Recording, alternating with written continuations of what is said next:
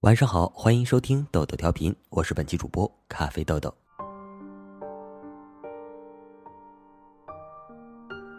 最近的我很想家，这个念头出现的奇怪极了。离家七年以来，我几乎很少回家，甚至一周才给家里去一次电话。我都快忘了那大陆宽广的城市覆盖了一整个冬天的鹅毛大雪，那一个孤单单的大圆湖，还有那个只出售劣质鹅肝酱和干裂面包的南波万酒吧。几年以来，哪怕学业事业稍有不顺，感情生活分崩离析，我都没有动过回家疗伤的念头，因为在我心里，遇到了挫折就回家是软弱无能，是认输，所以我非常坚决的在外独自生活。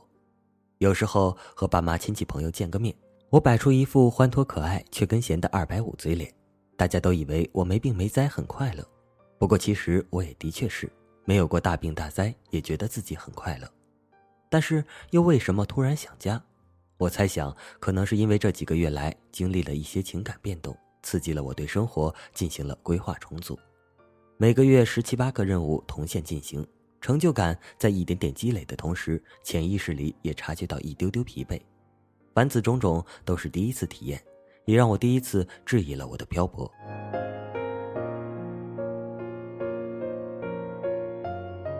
回想当初上高中的时候，为什么决定出来念书？其实挺没出息的。那时候我喜欢班里的一个特别优秀的男孩，而我的成绩很不稳定，在那个所谓精英班，成绩顶多处在中游。模拟考试之后，班主任为了激励我们，让每个人挂墙上一个高考志愿。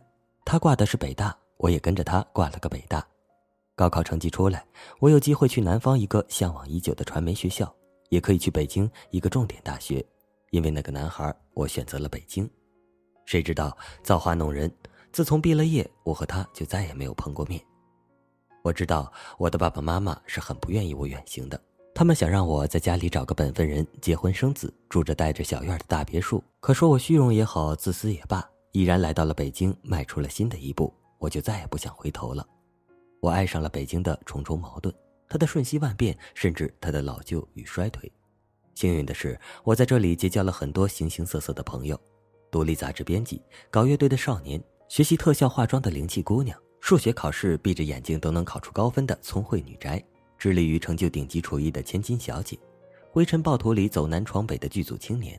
他们每个人身上都有闪闪发光的特质，教会了我责任、梦想、善良和坚持。我从一个打小只知道学习背书、告老师的爹地的乖乖女，成长为了懂得为自己规划未来。也有一个小小能力为别人遮风挡雨的大哥大姐，虽然隐藏问题一大堆，不过谁管他呢？没有问题，生活该有多无聊？我和身边的朋友们都明白一个道理：高谷醒醒神，低谷笑呵呵。只要不断改变成长，一切都会好。而我们的种种这些成长，都归功于漂泊。记得高中时看《北爱》，里面的主角站在楼顶上大喊“北京我来了”，激动的彻夜未眠，在心里盘算着去北京闯荡。追寻爱情和梦想，也记得看《东京塔》里梦想成为画家的男主角泪流满面的站在塔下面给妈妈打电话的当天，我也刚和心爱的人迫于无奈不得不分开，泪流满面的给家里打了电话，说我累了，我要回家。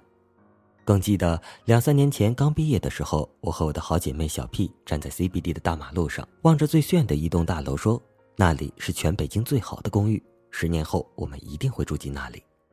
我俩高兴地喊叫了一个下午，我对他说：“什么都会有的，我们会有好房子、好事业、好车，会和一个又帅又优秀的男人惊天动地的相爱着，明目张胆的白日做梦。怎么了？你知不知道，越会做梦的人，其实越在打碎牙齿的拼搏。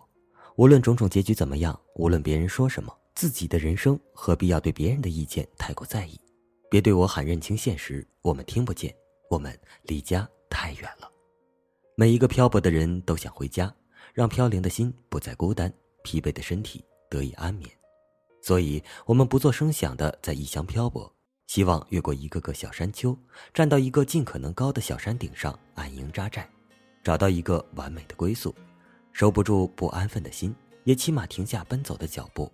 千帆过尽山水好，有过这样的过程才是幸福。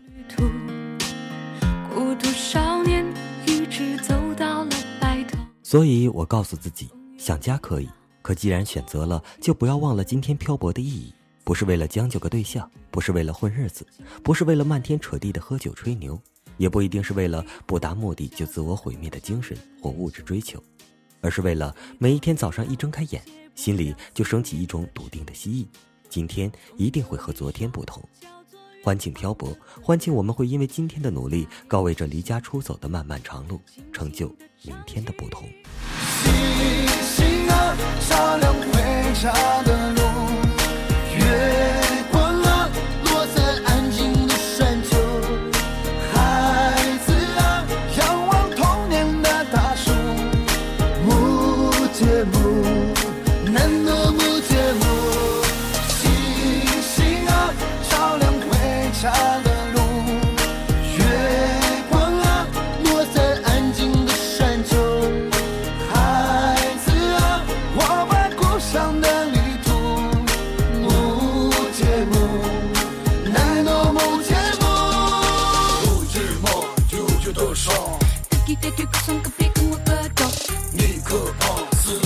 路。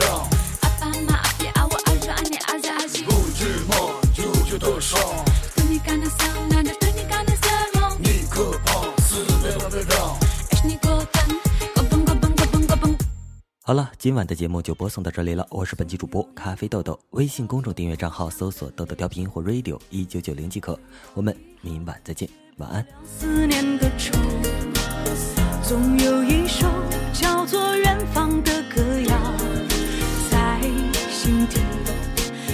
在心的唱起。